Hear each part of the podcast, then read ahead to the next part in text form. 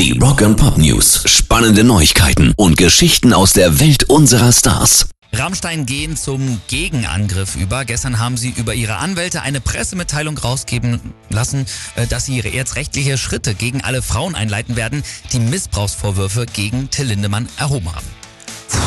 Ja, K.O.-Tropfen und auch sexueller Missbrauch lassen sich ja im Nachhinein mal nur ganz schwer beweisen. Das ist ja das ganz große Problem in dieser ekligen Thematik und äh, das wissen die natürlich auch ganz genau. Ja, kommt so ein bisschen auch wie so eine Einschüchterung rüber, ne? Ist schwierig. Sie schreiben wörtlich in den sozialen Netzwerken, insbesondere auf Instagram, Twitter und bei YouTube, wurden von diversen Frauen schwerwiegende Vorwürfe zu Lasten unseres Mandanten erhoben.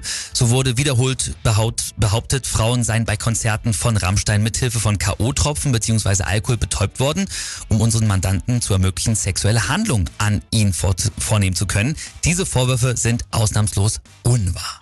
Rock and Pop News. Und diese Geschichte zieht natürlich ihre Kreise. Jetzt haben sich die Ärzte bei ihrem Gig in Luxemburg über Rammstein lustig gemacht. Wenn ihr denkt, dass das guter Sex ist, dann kauft euch eine Gummipuppe. Guter Sex ist, wenn sie sich wehren. Das war nur Spaß, ein schlechter Witz. Und ich finde aber Farin gilt als Ja, oder?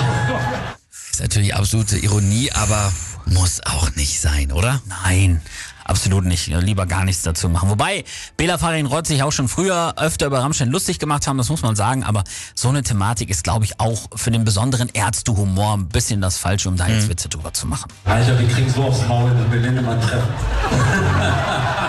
Ja, lass uns realistisch sein. Wir kriegen sogar aufs Maul oder Flake treffen. Der ist stärker, scheiße.